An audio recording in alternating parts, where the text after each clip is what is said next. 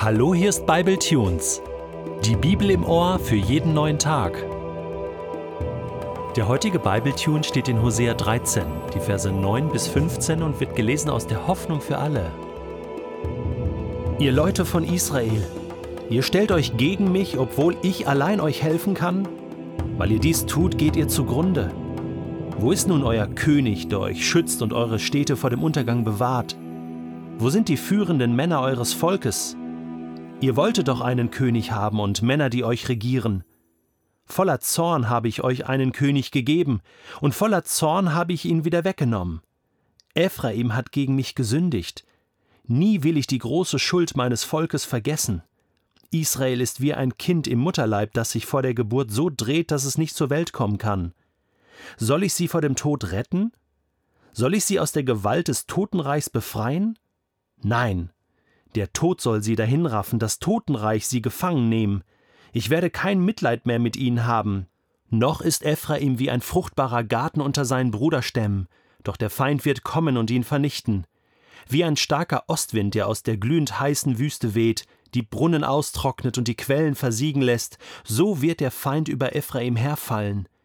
Er plündert die Schätze und raubt die kostbarsten Gegenstände. Dafür sorge ich, der Herr. Kannst du dich noch daran erinnern, wie das war, als du das erste Mal in einen anderen Menschen verliebt warst und diese Liebe nicht erwidert wurde? Wie schwer das war? Wie verrückt? Wie wie schmerzhaft? Du über beide Ohren verliebt und der andere merkt es gar nicht. Oder will es nicht merken.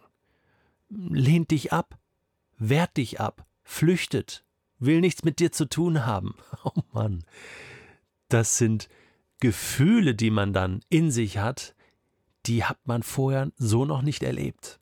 Und dann kommt dieser Moment, wo man sich wünscht, irgendwie allmächtig zu sein, wie Gott.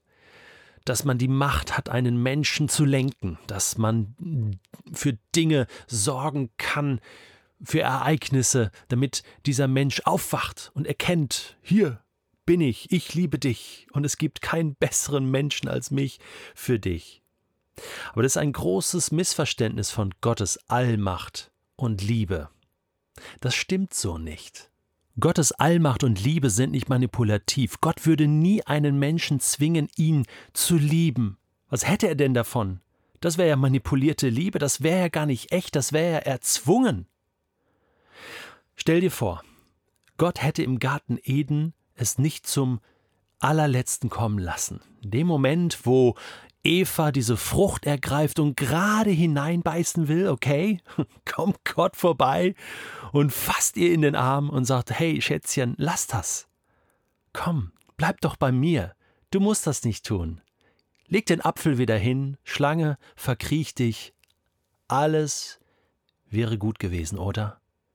Nein,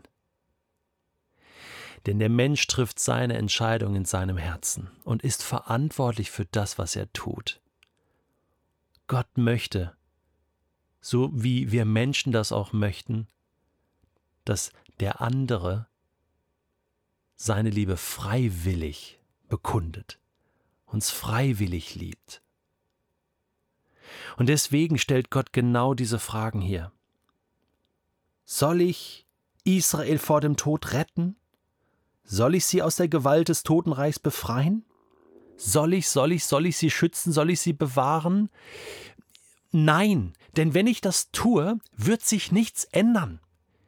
Sie haben ja ihre Entscheidungen getroffen, sie haben mich vergessen, sie wollten das ja so. Ich würde vielleicht sogar noch das Gegenteil erreichen. Sie würden denken, dass so wie sie leben, dass es richtig ist und sie würden nicht wieder zu mir zurückkommen. Und deswegen kann Gott nur eins tun, wenn er uns nicht zu Liebe zwingen kann, dann muss er uns komplett loslassen. Ja, das ist krass. Aber genau das tut Gott.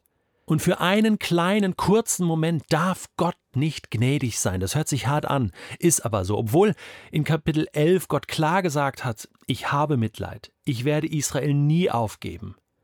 Ich bin Gott und kein Mensch. mir zerreißt es mein Herz, das ist so, aber für einen Moment darf er nicht gnädig sein, muss er das zurückhalten, damit er Israel nicht manipuliert. Adam und Eva mussten auch raus aus dem Garten, sie mussten mit aller Härte erleben, wohin ihre Entscheidungen führen. Basta. Das ist mit Israel genauso.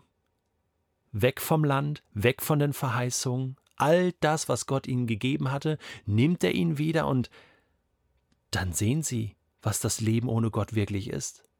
Es ist ein bescheidenes Leben. Es ist gar kein Leben. Es ist der Tod.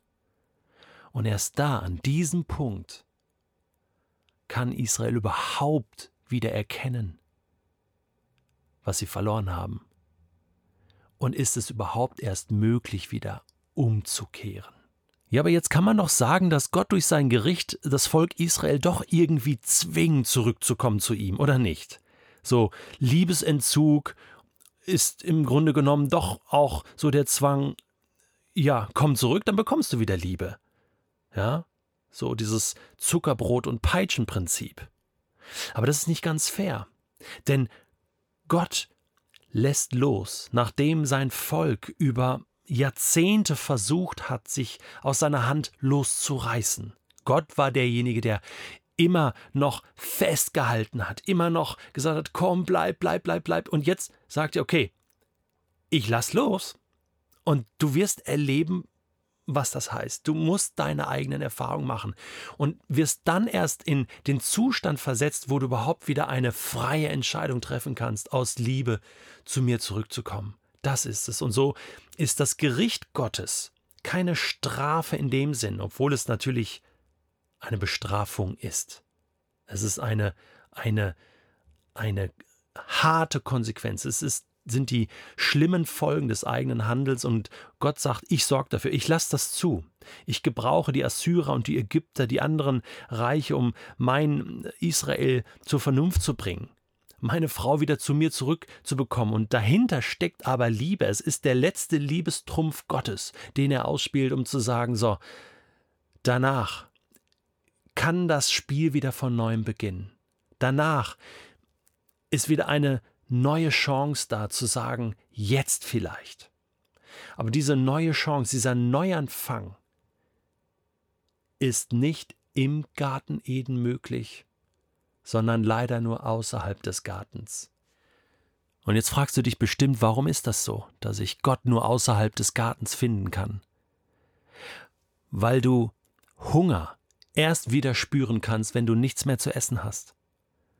Weil du erst verstehen wirst, was es heißt, durstig zu sein, wenn kein Wasser mehr da ist.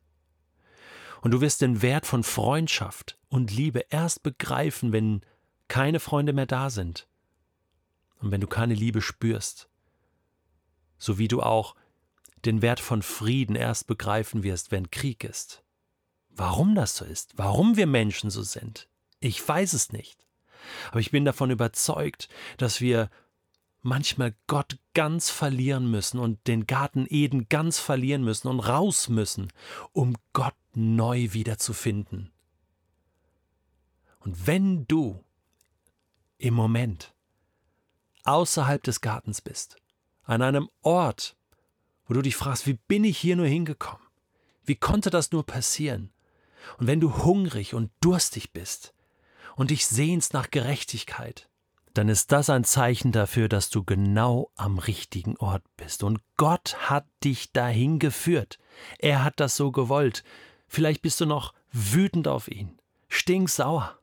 Aber du musst jetzt erkennen, dass es jetzt erst wieder möglich ist, von ganzem Herzen umzukehren und zu ihm zurückzukommen. Zurück in seine Arme, zurück in den Garten, zurück in das Haus des Vaters. Herzlich willkommen